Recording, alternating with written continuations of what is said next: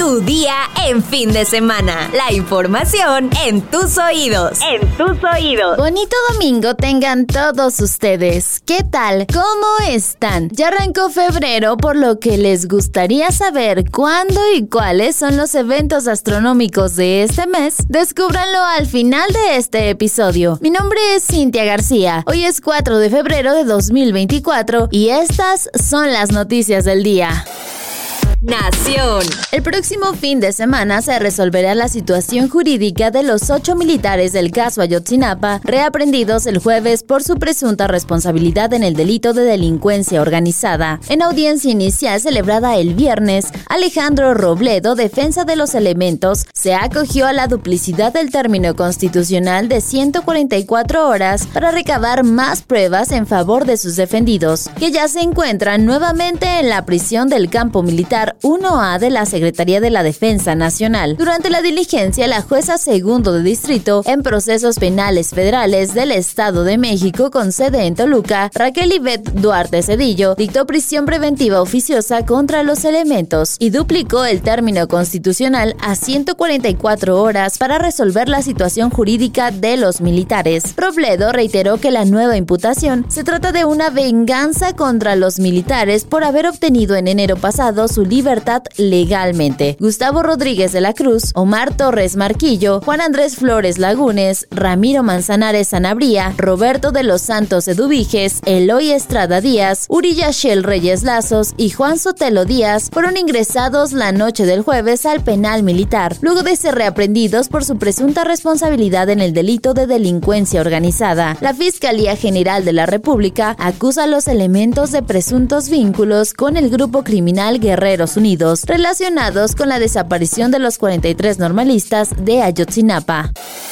Metrópoli. Una persona que llegó hasta la cúspide del edificio de gobierno capitalino en el Zócalo movilizó a cuerpos de emergencia para evitar que se arrojara la tarde de ayer. Cuando bomberos capitalinos buscaban salvaguardar al sujeto, decidió refugiarse, momento que los elementos aprovecharon para rescatarlo. Los primeros reportes señalaron que el sujeto llegó a este lugar burlando la seguridad del inmueble. Por su parte, la Secretaría de Gestión Integral de Riesgos y Protección Civil informó que tras entablar un diálogo para obtener su confianza y convencerlo que desistiera de sus intenciones en una rápida acción conjunta, personal de la Secretaría de Seguridad Ciudadana con los demás equipos de trabajo lo sostuvieron y pusieron en un lugar seguro para que posteriormente fuera valorado médicamente.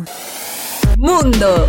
Este domingo 4 de febrero, salvadoreños acudirán a las urnas por primera vez en años en un ambiente de tranquilidad que atribuyen a la guerra del presidente Nayib Bukele contra las pandillas, cuestionada no obstante por serias violaciones a los derechos humanos. Unos 6.2 millones de salvadoreños están llamados a votar en unos comicios sin sorpresas a la vista, pues Bukele goza de una aprobación del 90% gracias a su política de seguridad de mano dura y según las encuestas tiene prácticamente asegurada la reelección en primera vuelta. Tras un sangriento fin de semana con 87 asesinatos, en marzo de 2022 Bukele instauró un régimen de excepción que lleva casi 76 mil detenidos y redujo drásticamente los homicidios en un país que llegó a ser el de mayor violencia criminal del mundo. Pero organismos como Human Rights Watch y Amnistía Internacional, además de grupos humanitarios locales, denuncian detención arbitrarias, más de 7.000 personas han sido liberados por ser inocentes. Amnistía registra además 236 casos de desapariciones forzadas y más de 200 muertes bajo custodia estatal y señala que El Salvador es el país con la mayor tasa de encarcelamiento del mundo, con 102.000 presos. Aún así, Bukele es por lejos el líder más popular de América Latina. La gente dice ahora sentirse libre y segura, y los pequeños negocios pueden operar sin tener que pagar la llave llamada renta a las temidas Barrio 18 y Mara Salvatrucha. Hace unas semanas el país acogió incluso la visita del astro Lionel Messi y hace tres meses el concurso de Miss Universo, lo que según Bukele demostró que El Salvador ha cambiado para siempre.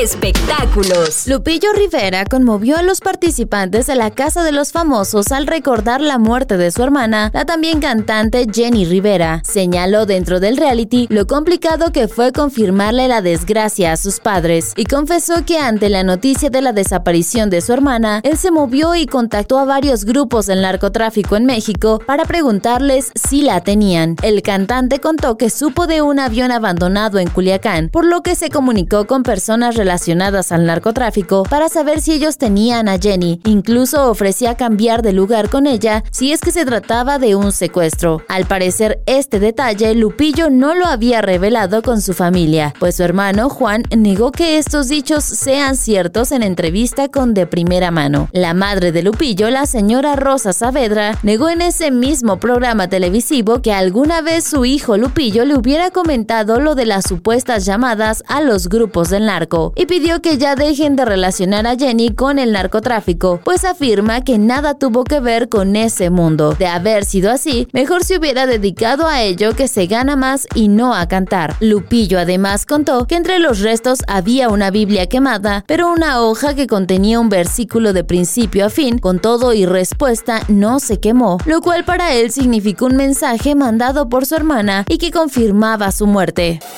Febrero comenzó y con él una serie de eventos astronómicos que se avistarán en los próximos días. Se tratarán de conjunciones planetarias, pero ¿qué días y cuál será el momento idóneo para verlas? El 7 de febrero habrá una conjunción Luna y Venus. En esta ocasión notarás que junto a la Luna brilla un pequeño punto. Se tratará de Venus, que alcanzará su máxima cercanía al satélite a las 12.50 horas. El 8 de febrero habrá una conjunción de la Luna y Marte. Será cuestión de horas para que al día siguiente puedas apreciar que Venus cede la batuta a Marte para que éste se acerque a la Luna a las 0.31 horas. El 8 de febrero, la conjunción de la Luna y Mercurio. Pero, como si no fuera suficiente la conjunción planetaria entre la Luna y el planeta rojo, esa misma noche a las 16 horas, Mercurio también tendrá un encuentro con el espectro lunar. El 9 de febrero, Luna Nueva. La Luna iniciará sus fases con la Luna nueva. El 11 de febrero, conjunción de la Luna y Saturno. La Luna pasará unos 1.5 grados al sur de Saturno a las 18.40 horas. Como la fase lunar seguirá muy fragmentada, podrás apreciar mucho mejor las formas del planeta. El 15 de febrero, conjunción de la Luna y Júpiter. Ese día tendrá lugar la última de cinco conjunciones planetarias del mes. Y en esta ocasión será Júpiter quien clausure a las 2.16 horas. Alcanzará su máxima proximidad a la luna. Y finalmente el 24 de febrero que habrá luna llena.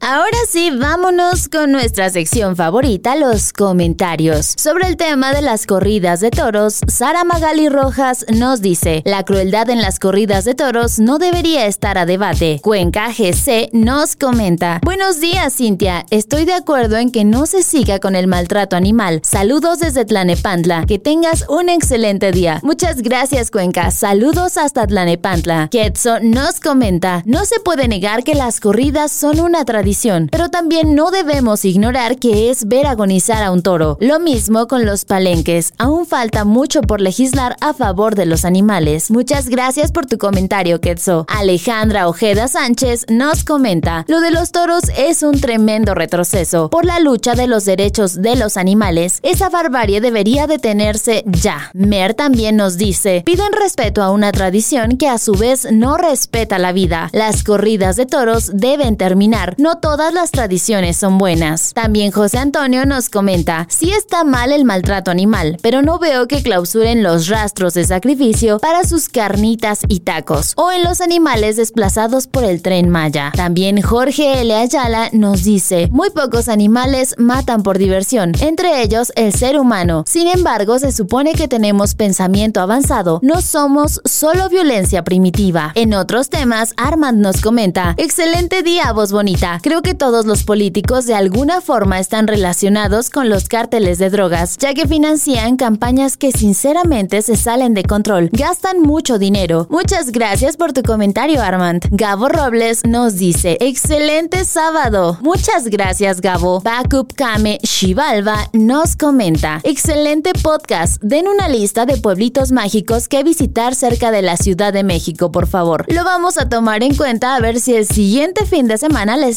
traemos esa listita. De Robcha nos comenta, Daniel Robledo, yo digo que el señor X debe cambiar los tamales por su nombre y foto. Saludos desde Cancún. Cintia, debes ayudar en eso de ya decirnos la identidad de Mr. X. Lo voy a pensar. Y finalmente, Joss Sant Espinda nos dice, es increíble que solo los fines de semana las noticias en contra del presidente son más contundentes. Ya confirmó la DEA que no es verdad la noticia que solo medios dieron a conocer. Muchas gracias a todos por sus comentarios. Como siempre les digo, valoramos la opinión de cada uno de ustedes. Y como siempre, antes de irnos, agradezco a Oscar Cañas por la postproducción de este episodio. Ahora sí, ya estás informado, pero sigue todas las redes de El Universal para estar actualizado. Si te gusta este podcast, compártelo. Además, no te olvides de activar tus notificaciones. Recuerda que estamos de lunes a domingo. Y mañana sigue informado en tu día con El Universal.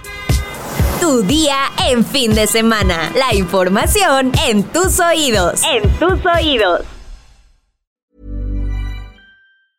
Hi, I'm Daniel, founder of Pretty Litter. Did you know cats tend to hide symptoms of sickness and pain? I learned this the hard way after losing my cat, Gingy. So I created Pretty Litter, a health monitoring litter that helps detect early signs of illness by changing colors, saving you money and potentially your cat's life. Pretty Litter is veterinarian developed, and it's the easiest way to keep tabs on your fur baby's health right at home. Go to prettylitter.com and use code ACAST for 20% off your first order and a free cat toy. Terms and conditions apply. See site for details.